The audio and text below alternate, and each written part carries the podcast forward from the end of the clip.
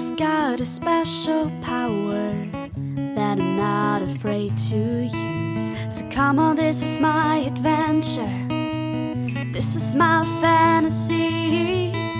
It's all about living in the ocean, being wild and free. Cause I'm no ordinary girl. I'm from the deep blue underworld, land or sea.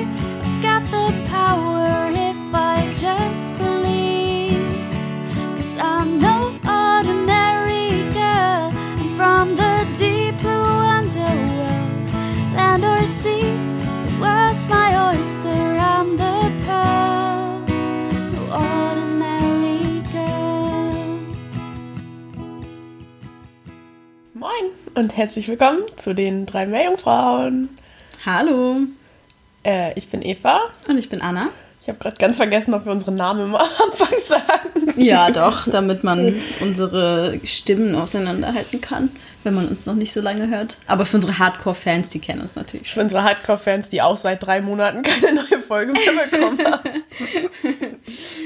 Ups. Ja, wir sind zurück. Äh, wir haben uns lange nicht mehr gemeldet, denn Eva und ich sind voll tief in unseren jeweiligen Masterarbeiten drinne. Und äh, ja, das war es auch schon aus unserem Leben. Mehr gibt es da nicht zu erzählen. Und deshalb äh, haben wir uns so lange nicht gemeldet. Ja, Ja, schreibt eine Masterarbeit, wenn ihr kein Leben mehr haben wollt. richtig.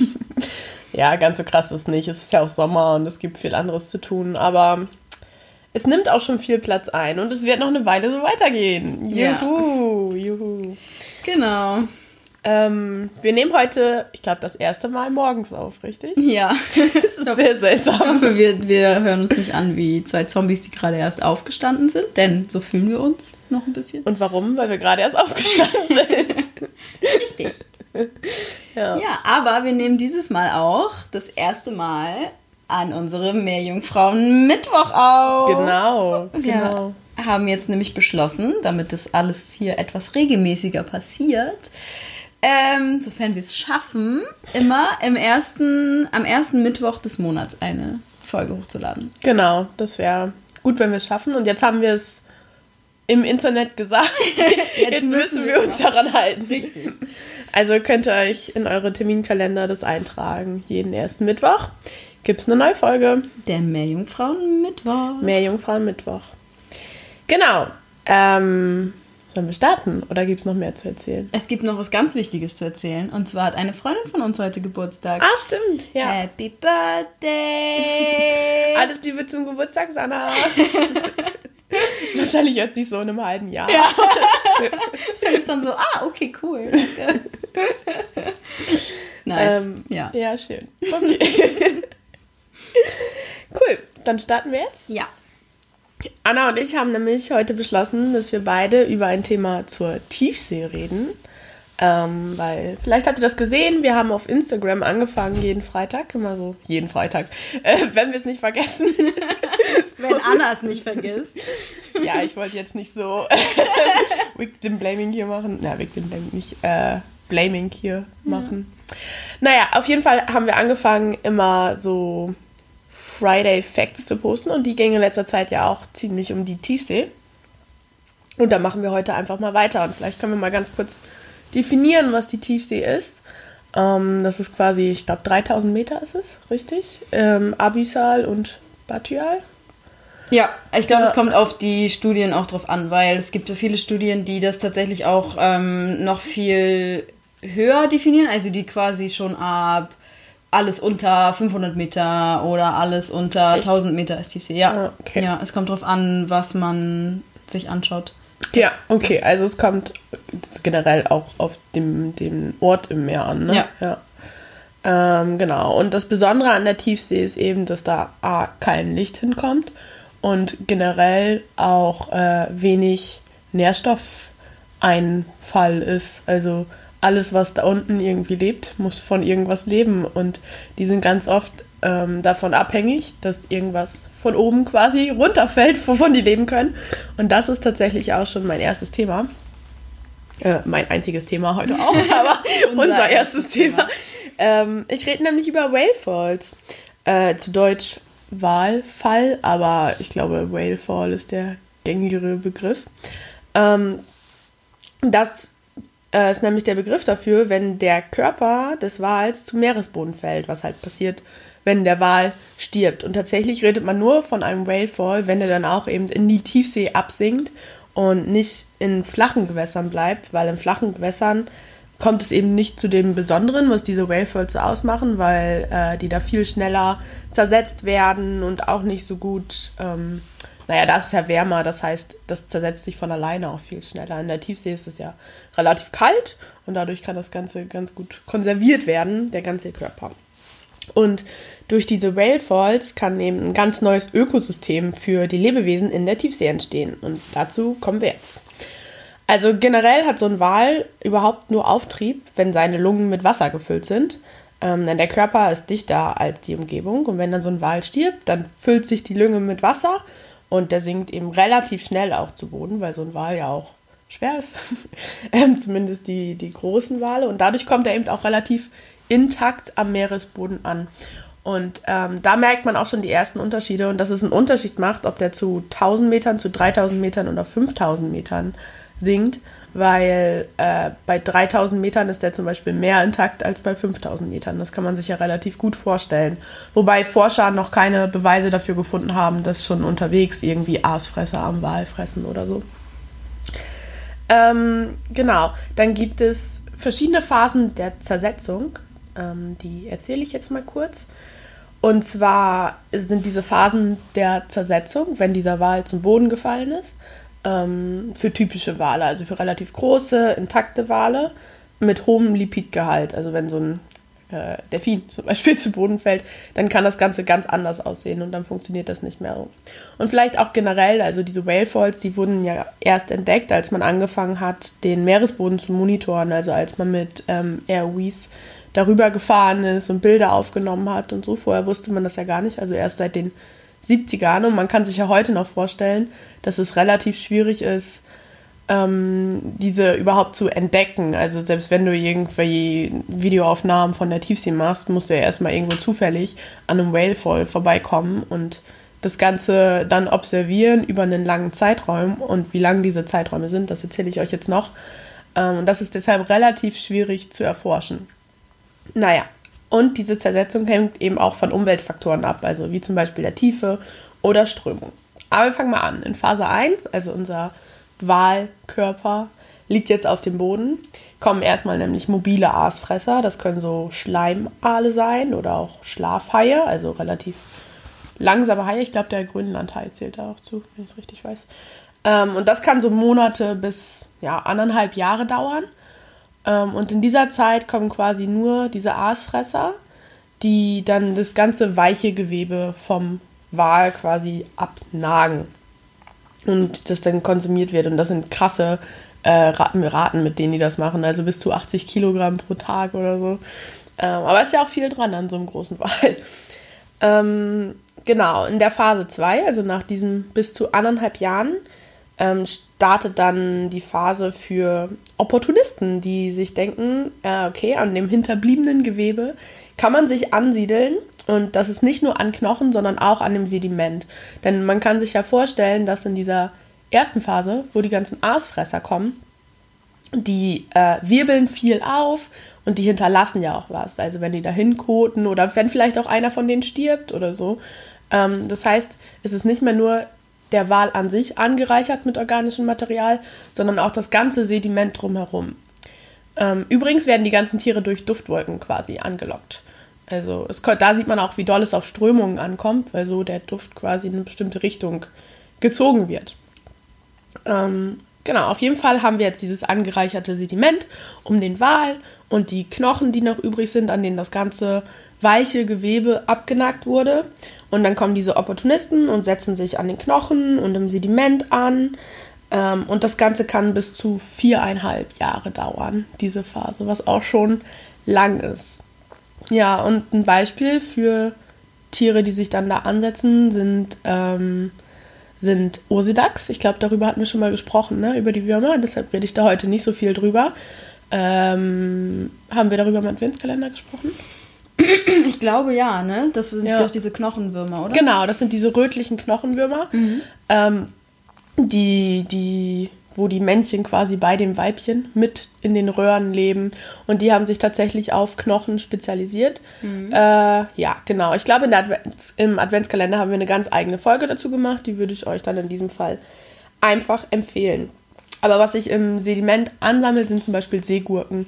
Die gehen gar nicht an das Walskelett dran, sondern die bleiben wirklich im Sediment drumherum. So, jetzt kommen wir zu Phase 3, äh, die super spannend ist, weil jetzt haben wir ja gemerkt, okay, das ganze weiche Material ist schon weg und in den Knochen sitzen auch schon äh, Würmer und um dem Sediment drumherum ist das ganze organische Material jetzt auch weg. Aber wir sind ja auch schon im Jahr 7 nach unserem ähm, Whalefall. Jetzt kommen nämlich chemotrophe Bakterien. Chemotrophie, das ist quasi, wenn Lebewesen Energie für ihren Stoffwechsel aus chemischen Regionen an der Umgebung gewinnen. Das kannte man, bevor man diese Whalefalls entdeckt hat, eigentlich nur von ähm, Hydrothermalquellen, also diesen schwarzen Rauchern, die unter Wasser eben sind. Da kann man sich ja relativ gut vorstellen, dass da viel chemische Reaktionen ablaufen und dass dadurch eben auch viel Energie freigesetzt wird. Und da gibt es ja auch genug Lebewesen, die sich genau darauf angepasst haben. Und diese Bakterien, die gibt es eben auch an Whalefalls. Die zersetzen nämlich die Lipide in den Knochen. Ähm, und anstatt Sauerstoff reduzieren sie dafür gelöste Sulfate und Schwefelwasserstoffe, was sehr toxisch ist und deshalb ähm, nur sehr resistente Bakterien dort überhaupt überleben können. Aber es sind trotzdem immer noch genug, denn es bilden sich dadurch riesige Bakterienmatten. Ähm, und man kann sich ja vorstellen, dass diese Bakterienmatten dann wiederum eine richtig gute Lebensgrundlage sind für Muscheln, Napfschnecken, Schnecken und so weiter. Ähm, und da sieht man schon, dass eben durch diesen Whalefall, der mittlerweile ja erstmal nur sieben Jahre her ist, ähm, wirklich eine ganz neue Lebensgrundlage in der Tiefsee, in der sonst nichts ist, geboten wird für Lebewesen. Und die sich dann da eben auch ansiedeln. Also da steht ja ein komplett neues Ökosystem. Jetzt denkt man sich vielleicht, okay, sieben Jahre ist nicht lange für uns Menschen, aber für so eine Napfschnecke, die kann dann ihr ganzes Leben an einem Whalefall verbringen, wenn man so Ja. will. Ja. Und Wale haben auch generell einen sehr hohen Lipidgehalt, daher kann diese Phase auch 50 oder vielleicht auch 100 Jahre andauern. Was? Ja, das ist schon verrückt. Ich habe, als ich mich vorbereitet habe, mir dann so überlegt, als ich geboren wurde, kann es sein, dass so ein Wal gestorben ist und das wird in der Tiefsee einfach immer noch von gezehrt. Ja. Das ist verrückt, oder? Ja. Ähm, und die vierte Phase ist eher ein Postulat, weil das noch nicht so erforscht worden ist oder eine Hypothese beziehungsweise eine Vermutung und die wird Reef Stage genannt, ähm, also Riff-Phase. Ähm, weil jetzt ist ja wirklich nur noch, jetzt haben wir nicht mal mehr Lipide in den Knochen, jetzt ist wirklich nur das, das Skelettgerüst übrig, wenn man so will. Und das bildet dann Hartsubstrat für zum Beispiel ähm, Filtrierer, die sich daran setzen können und dadurch eben eine neue Lebensgrund, also einen neuen Untergrund, wenn man so will, bieten können. Also es gibt keine Nährstoffe oder so mehr, aber dafür eben ein Lebensort. Und jetzt sieht man einerseits, dass sich hier ganz viele Lebewesen angesammelt haben. Ähm, und wenn viele Lebewesen an einem Ort sind, dann bilden sich ja auch immer so, ja, Ökosystem, Wechselwirkungen mit den Lebewesen untereinander. Und jetzt nur mal ein Beispiel, weil man kann sich vorstellen, wenn da so viele verschiedene Organismen sind, klar gibt es dann auch ähm, Jäger und, und Beute und manche von den, von den ähm, von den Jägern kommen auch eben nur wegen der Beute dahin und gar nicht wegen des Whalefalls an sich. Und da bilden sich dann so ähm, Systeme, dass zum Beispiel die Aasfresser nur tagsüber kommen und die Jäger dann eben nachts. Ähm, und solche, also das wird Doppelnischung genannt, aber es ist eben auch richtig schwierig, das zu erforschen, weil du musst dann ja richtig lange einen Whalefall dafür observieren. Ja. ähm, genau. Und was, welche Organismen da so sind, das sind zum Beispiel Riesenisopoden, die sehen aus wie so Asseln.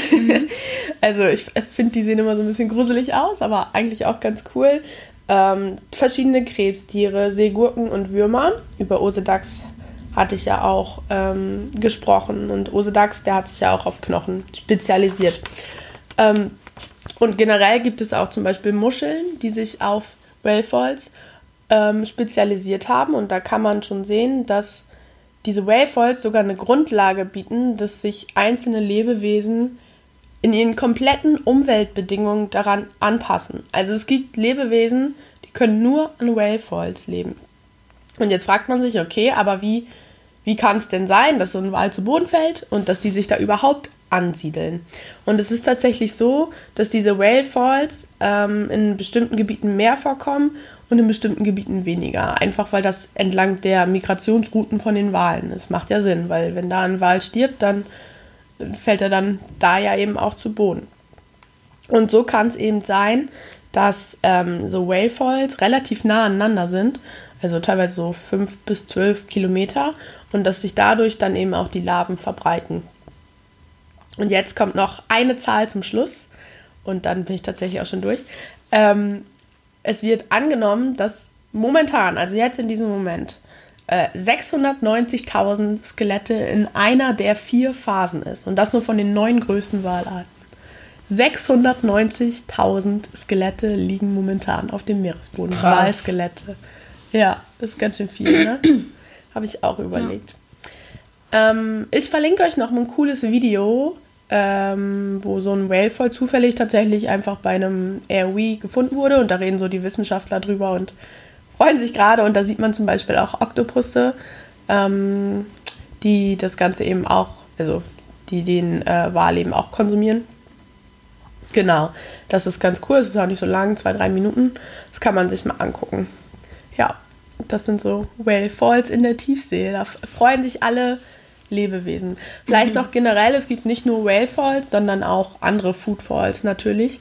Aber durch, dadurch, dass Wale so groß sind und eben auch durch diesen Lipidgehalt und so, ähm, zehren da natürlich viel, können die da viel länger dran zehren. Also wir haben ja gerade gesehen, das geht teilweise 120 Jahre lang. Ne? Und bildet dann eben selbst danach mit dem Skelett noch Grundlage Ja. für Leben. Ja, und wenn zum Beispiel so ein, äh, so ein, so ein Kalmar zu Boden fällt, dann zehrt, zehren die Lebewesen dann nicht so lange dran. Also das dauert dann zwei, drei Stunden und deshalb sind Whale Falls eben auch viel besser erforscht als ähm, Falls von kleineren Lebewesen. Wobei die natürlich auch einen großen Anteil von Nährstoffeintrag in die Tiefsee ausmachen. Ja. Genau. Krass. Voll die krassen Zeitskalen, ne? wenn man sich das mal überlegt. Also, Ja, verrückt. einfach länger dauert als ein Menschenleben. Ja, bis so ein Wal wegkonsumiert ist, ne? Ja. Mich würde mal interessieren, wie lange das dauern würde, bis so ein Mensch wegkonsumiert ist. wow. ja. ja. Wahrscheinlich nicht so lange. Nee, wahrscheinlich so, weiß ich nicht. Schon ein bisschen, aber Ja. 10, 15 Jahre vielleicht. Also diese ganze Stage mit den Lipidgehalten wird halt wegfallen, ne? Ja. Weil Menschen haben nicht so einen hohen Lipidgehalt. Nee.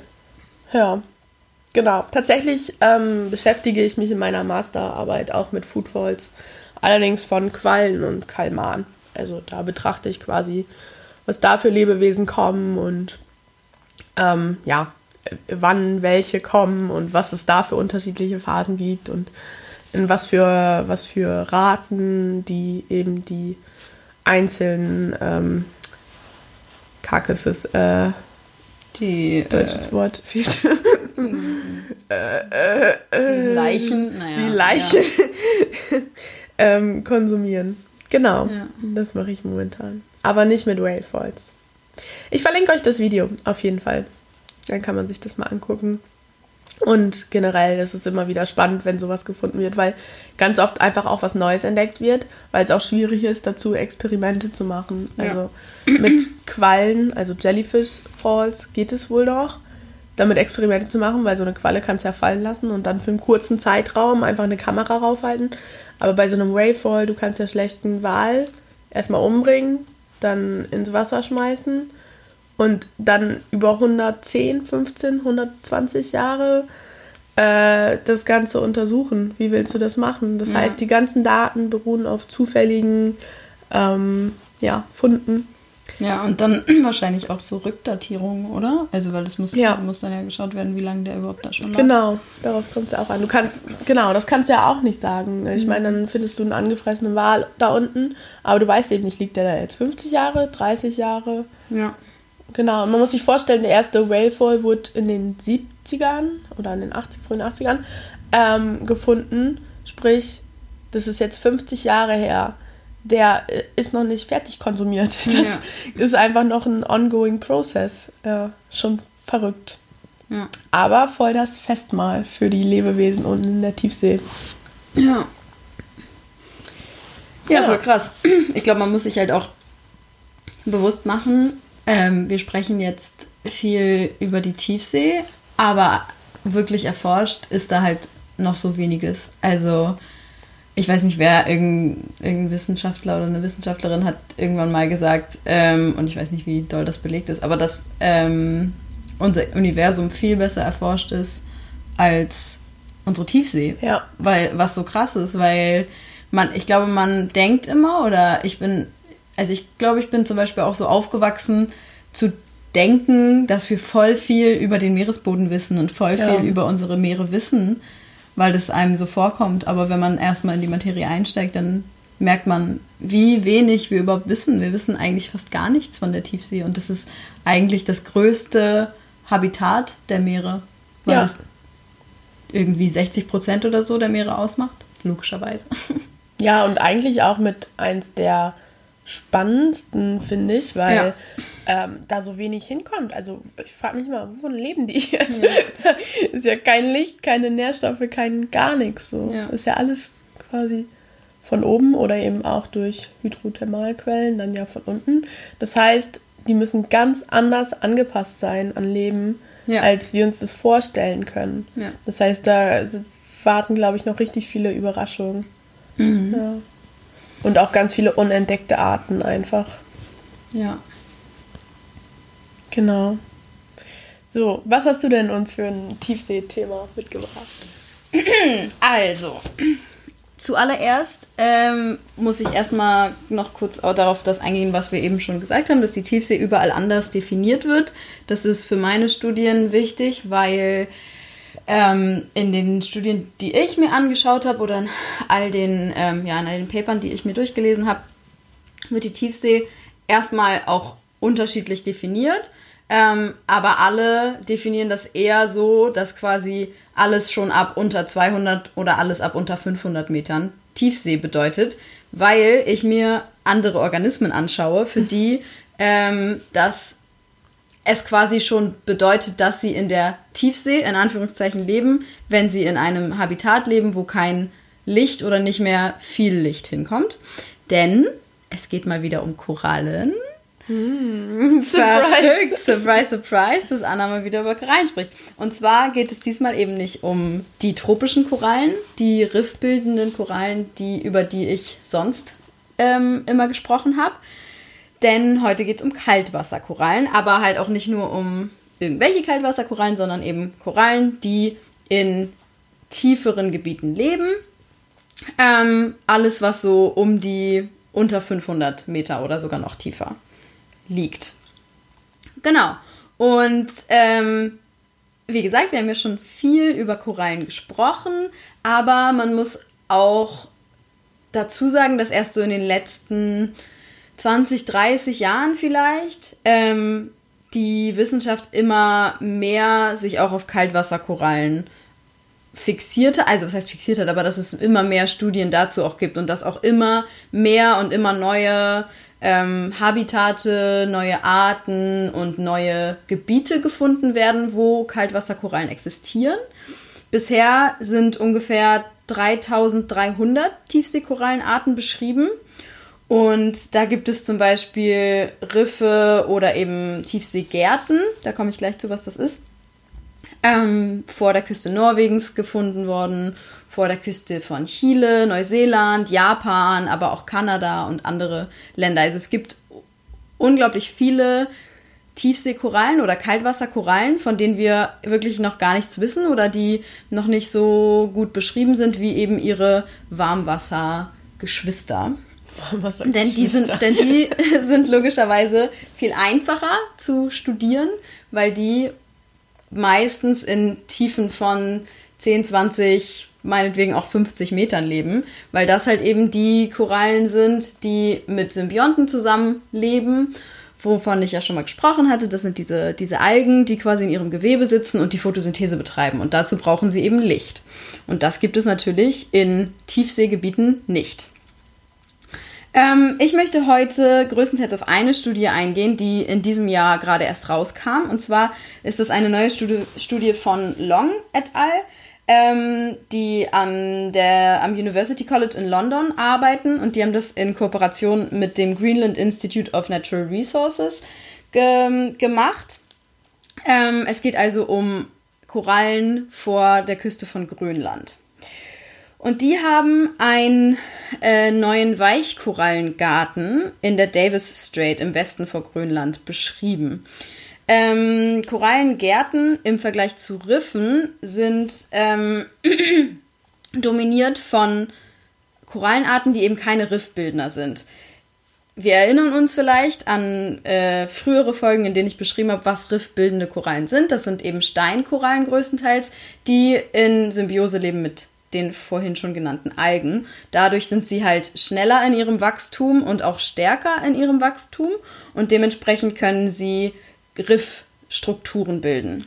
Ein Korallengarten besteht meistens aus Weichkorallen größtenteils und auch Anemonen, Seefedern und auch größtenteils Schwämmen. Ähm, die findet man auf verschiedensten Weich- und auch Hartsubstraten. Ähm, und was ich auch ganz spannend fand, davon hatte ich tatsächlich noch nicht gehört in, in Warmwasserriffen. Ähm, es gibt auch sogenannte schwarze Korallen. Die zeichnen sich eben durch ihr dunkles Skelett aus. Ähm, das ist einfach eine bestimmte, irgendwie bestimmte Moleküle, die dort in ihrem Skelett sind, die die Farbe machen. Also die sind dann meistens braun oder schwarz. Ähm, und die sind aber eben meistens in der Tiefsee, aber in, in, in auch in Warmwasserriffen kann man sie auch finden, aber dann eher größtenteils in Höhlen oder in, in so, ja. Hat das was mit der Anpassung an die Dunkelheit zu tun? Ja, oder? ja. Genau, also die haben keine Symbionten. Ähm, und was ganz spannend ist und auch nicht so toll, ähm, die sind halt sehr wenig studiert, da sie größtenteils eben in der Tiefe leben, aber tatsächlich sind sie gerne verwendet für zum Beispiel medizinische Zwecke und auch für Schmuckstücke und deshalb sind sie in einigen Ländern schon sehr stark dezimiert und aber auch größtenteils geschützt schon. Ähm, genau. Was ähm, diese Korallengärten auszeichnet, ist, dass sie ähm, größtenteils eben durch Filterfeeding leben. Das bedeutet quasi, dass sie davon abhängig sind, dass Partikelchen im Wasser an ihnen vorbeischweben und dann äh, stülpen sie sozusagen ihren Mund aus und dann fangen sie die ein. Also, wie gesagt, im Kontrast zu den riffbildenden Korallen, die mit ähm, Algen in Symbiose leben, die eben Photosynthese betreiben. Das können die natürlich, wie gesagt, in der Tiefsee nicht. Dementsprechend sind sie davon abhängig, dass Partikelchen im Wasser runterfallen auf diese 500, 600 Meter, wo auch immer sie eben leben und sie dort dann davon leben können. Genau, in dieser Studie ging es um äh, ein Thema, mit dem sich auch Eva in ihrer Bachelorarbeit beschäftigt hat, und zwar Vulnerable Marine Ecosystems. Hm. Ähm, das sind eben Ökosysteme, die ähm, ja, die eben besonders empfindlich, besonders empfindlich ja. sind für anthropogene Einflüsse. Und man hat diese VMEs ähm, ja, sich überlegt, um quasi einfacheres ähm, Spatial Management von Tiefsee zu betreiben. Also genau, um irgendwie, ja, um das besser zu beschreiben. Ähm, genau, und was nämlich diese, die ForscherInnen der Studie ähm, beschrieben haben, ist, dass diese Korallengärten, die sie eben gefunden haben vor der Küste von Grönland, sich, dass sie direkt an ein Gebiet angrenzen, in dem weiterhin auch großflächig Schleppnetzfischerei betrieben wird. Und dementsprechend schlagen sie ein VMI vor von insgesamt 486 Quadratkilometer. Das quasi direkt angrenzend sein soll an, ähm, ja, an diese, dieses Gebiet, wo, wo die Fischerei betrieben wird. Ähm, denn man kann sich vorstellen, Schleppnetzfischerei ist nicht so gut für Ja. Korallenarten, die sich an Substraten, also am Boden ansiedeln. Ja, und wenn du das als VMI quasi definiert hast, dann äh, gelten da eben andere Bestimmungen. Dann kann man Genau. nämlich sagen, nee, da, da leben empfindliche Arten. Ja. Ähm, hier darf nicht mit Schleppnetz zum Beispiel oder bis zu einem gewissen Grad nur mit Schleppnetz gefischt werden. Genau. Also dann kannst du das ganz anders ähm, regulieren. Genau. Und ähm, was ich ganz spannend fand an dieser Studie, ist, dass die ähm, erstmalig einfach quasi ein äh, äh, Low-Budget Kameragebilde sich selber gebaut haben und zwar aus GoPros und verschiedenen äh, Lichtern und Lasern um äh, und alles quasi in so Druckkammern ähm, untergebracht. Und damit sind sie dann den, den Meeresboden entlang gefahren. Und damit haben sie diese, das war auch tatsächlich, glaube ich, nur Zufall, dass sie dann diesen Garten gefunden haben. Ah. Ähm, ja, aber total, total witzig, weil dann beschreiben sie halt in der Studie auch noch, dass es eigentlich total easy wäre und das auch viel vereinfachen würde, in der Tiefsee mehr Arten zu finden, wenn man mehr solche Low-Budget-Kameras hätte, weil nicht jedes Institut hat das Geld, so ein AOV irgendwie nach Ja, unten klar. zu schicken. Genau. Genau, und ähm, ja, jetzt wollte ich noch mal ein bisschen eingehen auf äh, den Unterschied äh, ein bisschen zwischen Weichkorallen oder eben Tiefseekorallen und Warmwasserkorallen. Ähm, und zwar wachsen Warmwasserkorallen halt, wie ich schon gesagt habe, deutlich schneller. Tiefseekorallen wachsen sehr, sehr langsam ähm, und dementsprechend befinden wir uns auf ganz anderen ähm, Zeitskalen als in einem Warmwasserkorallenriff. Sie haben auch oftmals viel größere Poly- Polypen als Warmwasserkorallen.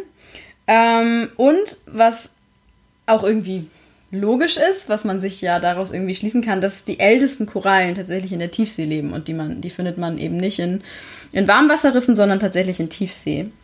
Ähm, genau.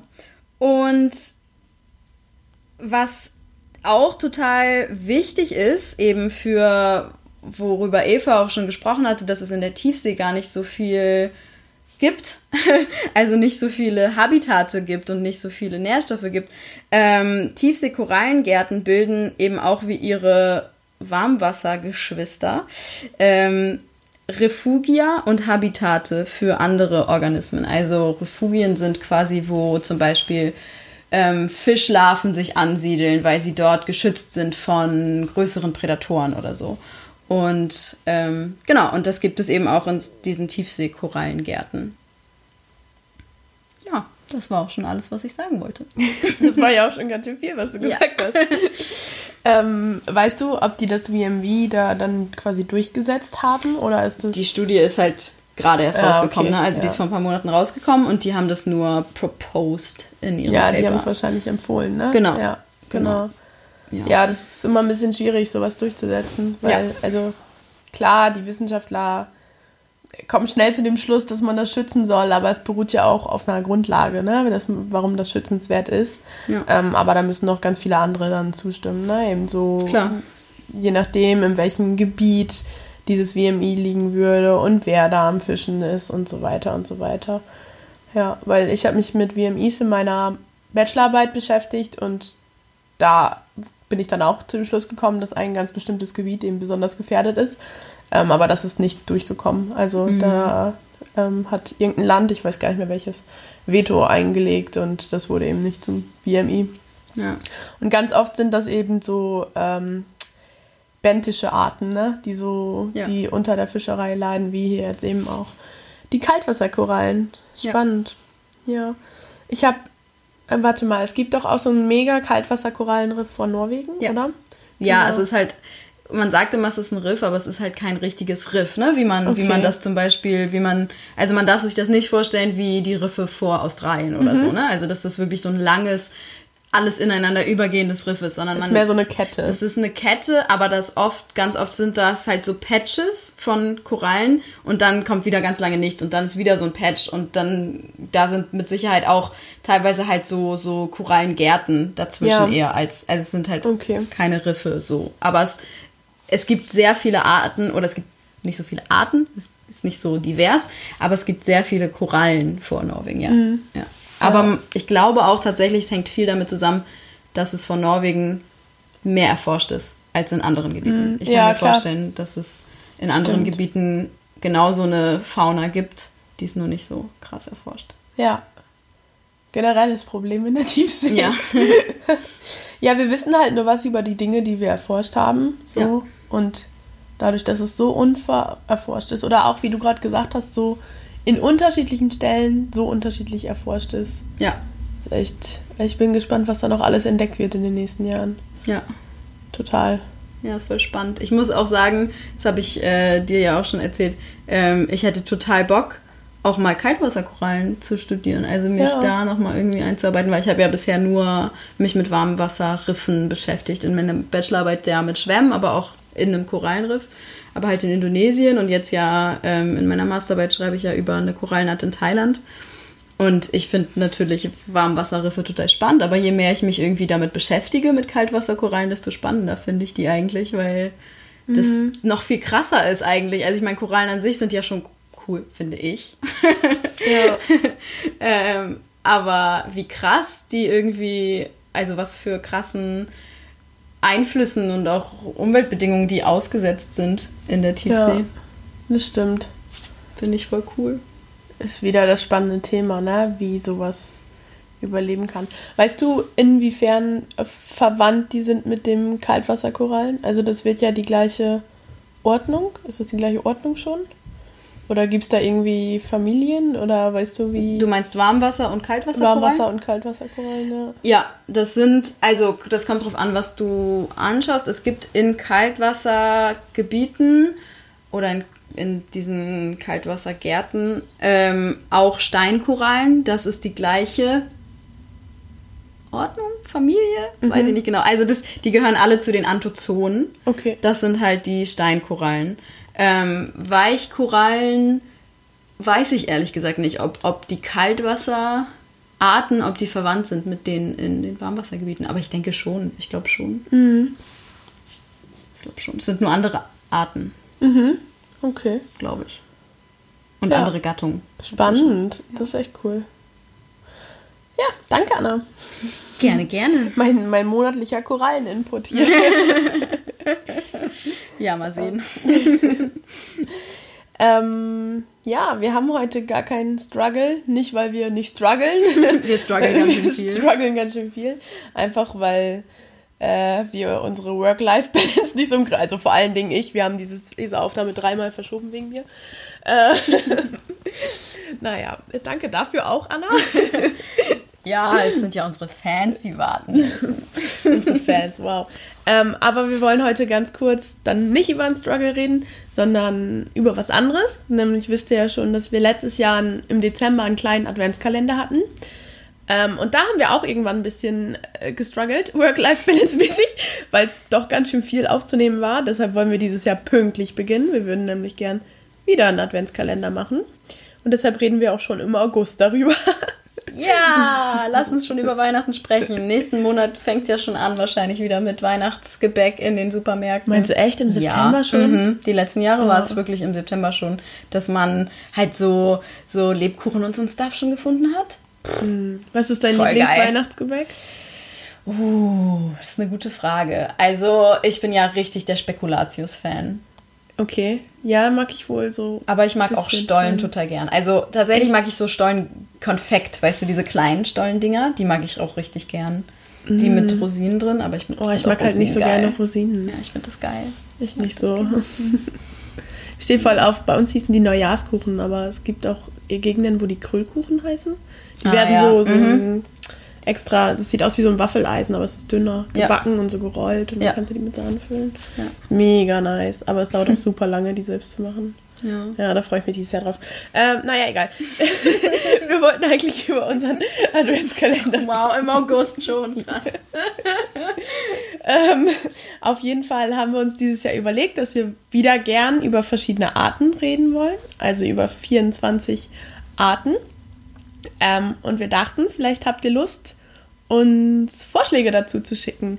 Also ihr könnt das so machen, dass ihr das in einer Nachricht schreibt, über welche Art. Also wir werden wieder da nur so zehn Minuten pro Tag drüber reden, weil wir äh, mehr nicht schaffen. Genau, weil wir keine Zeit haben, aber auch weil es, also ich glaube... Das reicht, glaube ich, auch aus. Genau, also ihr könnt uns natürlich auch Feedback dazu geben, aber ich glaube, dass der Adventskalender ganz gut angekommen ist, einfach Ja. weil das, glaube ich, ganz cool ist, jeden Tag irgendwie einfach so fünf bis zehn bis 15 Minuten Genau. über so eine Art was zu hören. Ist, glaube ich, auch einfacher zu machen, als sich jeden Tag oder jede Woche irgendwie eine Stunde Folge Genau. reinzuhauen. Ja, auf jeden Fall dachten wir uns, entweder könnt ihr uns Nachrichten schicken, warum, also oder über, über was für ein Tier oder Art oder Organismus im Meer natürlich ihr was hören wollt und vielleicht auch warum ihr gern darüber was hören wollt. Vielleicht habt ihr einen persönlichen Bezug oder vielleicht findet ihr die einfach nur hübsch oder Ja. alles ist möglich. Genau. Ihr könnt uns aber auch gerne eine Sprachnachricht schicken. Ähm, also, keine Ahnung, über Instagram oder über unsere E-Mail-Adresse info at die drei Meerjungfrauen.de oder ja, ihr findet schon einen Weg, ihr seid klug, ihr kriegt es schon hin. Ähm, und wir werden uns dann mega freuen, wenn wir die veröffentlichen dürfen. Also das muss echt nur so eine halbe Minute sein, wo ihr sagt, was für ein Tier, oder gerne auch länger, je nachdem wie ihr wollt, äh, was für ein Tier und vielleicht warum, ja. Genau, also äh, ich weiß nicht, wer von euch vielleicht auch mehrere Podcasts hört. Das ist ja öfter schon mal vorgekommen in einigen Formaten, dass, Ja. dass Leute halt dazu aufrufen, dass man da seine, seine eigenen Stories irgendwie Genau. ähm, versprachlichen kann. Und es sind coole Dinge irgendwie, finde ich, manchmal auch dazugekommen, weil es gibt ja auch wirklich einfach Menschen unter unseren HörerInnen, die irgendwie auch total Ja. schön irgendwie Sachen in, ins Mikro sprechen können und so. Und das wäre wär total cool, irgendwie auch andere, andere Stimmen mal zu hören in Ja. unserem Podcast. Also wenn ihr darauf Lust habt, dann könnt ihr natürlich auch das, das, das Tier oder die Art einfach selber recherchieren und uns einsprechen und uns dann sagen, ihr dürft es gerne veröffentlichen oder so. Ja. Das wäre voll cool. Genau, wenn ihr dazu Lust habt, das geht natürlich auch. Ansonsten könnt ihr auch einfach sagen, hey, ich bin XXX und ich mag Haie, weil ja. mich mal ein Hai gebissen hat. Oh, wow. Ich habe gestern einen Wattwurm gefunden. Ja. Das fand ich cool. Ähm, genau, das könnt ihr auch machen. Aber wenn ihr euch nicht traut, könnt ihr uns auch einfach gerne eine Nachricht schicken. Genau. Wir wissen, dass es seltsam ist, in ein Mikro zu reden. Vor allem, wenn man alleine ist. Vor allem, wenn man alleine Ja. ist. Genau. Ja. Ähm, ihr findet schon einen Weg, Kontakt mit uns aufzunehmen. ähm, in dem Zuge wollten wir auch mal Danke sagen für die iTunes-Bewertungen. Ähm, ja, da haben wir uns auch drüber gefreut. Und es gilt nach wie vor, diese Bewertungen helfen uns einfach Sichtbarer super zu werden. doll, genau, sichtbarer zu werden. Und ja, genau, euch helfen sie ja auch. Also wenn man ja irgendwie einen Podcast entdeckt, liest man sich ja doch ganz gern so die Bewertungen durch. Ja, genau. Ähm, genau, und genauso hilft uns das, wenn ihr uns auf gängigen Plattformen folgt. Auf Twitter, äh, da heißen wir die 3MJF. Auf Instagram, da heißen wir Die drei Meerjungfrauen. ausgeschrieben. Genau. Oder auch auf Spotify, wenn ihr uns da folgt, das ist auch schon gut. Und vor allen Dingen verpasst ihr dann keine Folge mehr. Genau. ja. Ähm, Cool. Haben wir noch was zu sagen? Wir haben nichts mehr zu sagen. Was hast du heute noch vor, Anna? Uff, ich muss äh, was für meine Masterarbeit machen. Wer Ja. hätte es gedacht? Ich muss auch noch später ins Labor. Ja. Ja, aber ich glaube, ich brauche erstmal einen zweiten Kaffee. Daran soll es nicht scheitern in dieser WG. ja. Na gut, dann freuen wir uns, dass ihr uns mal wieder zugehört habt. Genau. Ja. Und Ja. bis zum nächsten Mal. Bis zum nächsten Mal. Tschüss. Tschüss.